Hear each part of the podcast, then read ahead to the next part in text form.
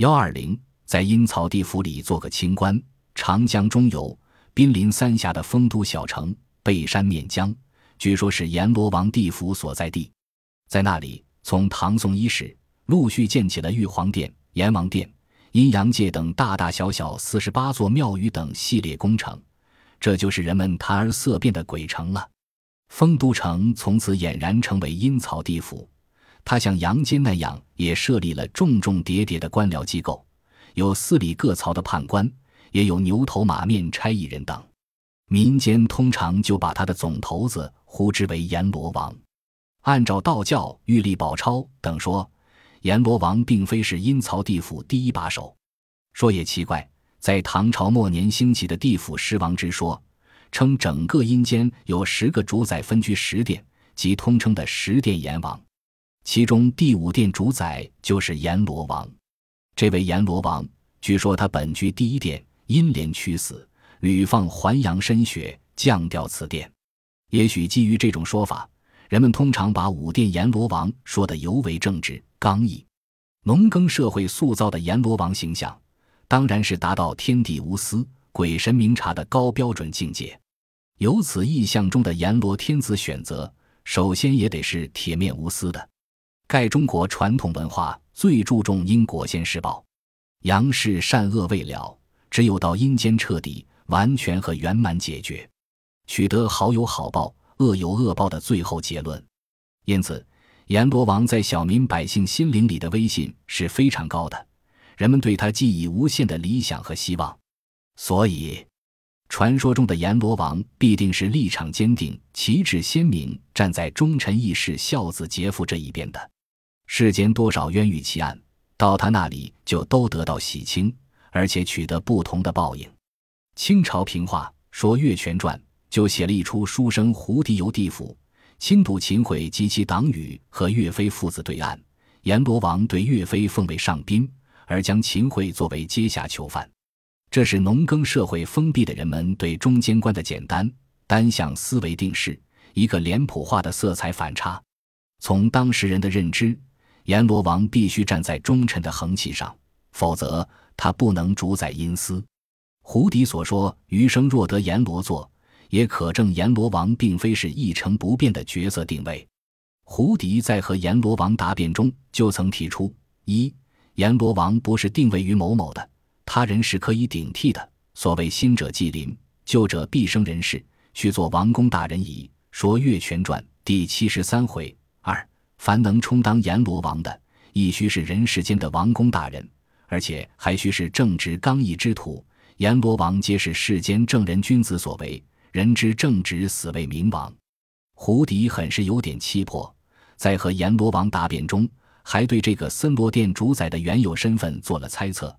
他提到了韩擒虎、寇准和江丞相，说是此三人在生前都分别讲述自己死后做阎罗王的话，可见自隋唐到清代就多流行朱家阎罗王之说。一是隋将韩擒虎，韩擒虎是隋初大将，据称他在十三岁时打过猛虎，所以取名叫擒虎。在隋王朝统一中国的灭南陈战争中。首先杜康进入建业、南京，由此立下了大功。李世民、唐太宗主持的《隋书》记述他病重临死前夕，其林母见秦秦虎，唐人会虎字，故省略虎字。门下一位甚盛，有同往者，母意而问之，其中人曰：“我来迎王，忽然不见。”又有人疾堵，忽经走至秦家曰。我欲夜王，左右问曰：“何王也？”答曰：“阎罗王。”秦子弟欲踏之，秦止之曰：“生为上柱国，死作阎罗王，思亦足矣。”因寝疾数日，静足。二十四史多会鬼神，很少记有阴阳界故事，而韩擒虎死作阎罗王的传说竟被写入本传，可见在初唐时，这条传说是颇见风行的。所以在晚唐敦煌变文。韩擒虎话本更是惟妙惟肖，描述了韩擒虎在灭陈后，武道将军池天福请他出任阴司之主，韩应允，请假三天。隋文帝杨坚并举行了告别宴会。第三日，有一子一人，一妃一人乘乌云前来迎接，自称原是天曹地府来取大王上任。于是他辞别朝廷君臣和家小，赴阴间当阎罗王去了。显然仍是寻隋书善变而来。二是北宋名相寇准，寇准以秉直见闻于民间，为刚正者，常能令人长相思。这大概是他得以从诸多文武大臣行列间选拔的一个原因。传说他的爱妾倩桃临死前说：“无相不言，恐泄阴礼；今欲去，言亦无害。公当为施主者，言菩提王也。”勇壮小品，寇准卒。有王克勤者，见公于曹州境上，相从者曰：“阎罗处正。”汉苑名谈，可见他生前已知自己要出任阎罗王。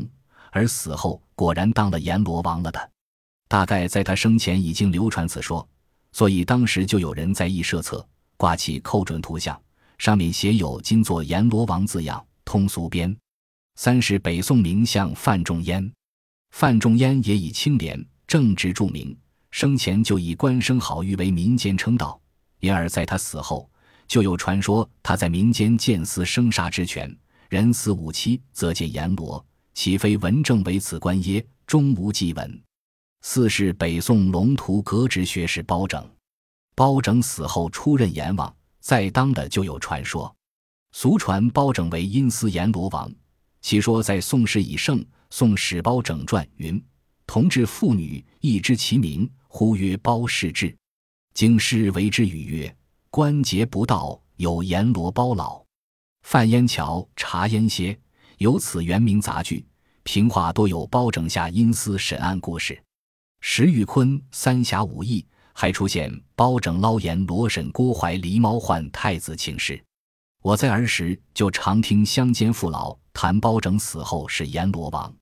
包拯的刚正直言、执法严峻，自然是人们理想意境的阎罗王最佳人选。东方传说文化是讲现世报的，杨氏之冤，阴司必报。所以必须要有包拯做阎罗王，才能了结冤报也。五是南宋江丞相，江丞相即江万里，为人刚直，因触犯权奸贾似道回乡，后来援兵攻陷江西都昌，他投水自杀。一个阎罗王职位，传说却有五家轮回，而是很紧凑。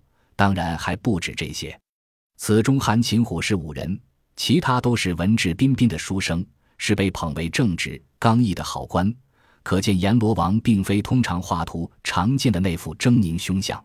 中国阎罗王不过是传说十殿阎罗的第五殿，他们组成的整个地府建构乃是参照人间官衙所别致的，乃是要十殿按序审判，以防舞弊行私。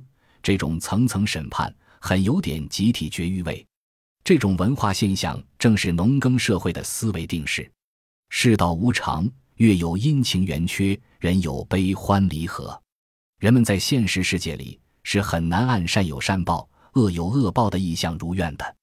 由此寄希望于阎王的正直公正，由此就出现了各种文化环境下产生的阎王造像。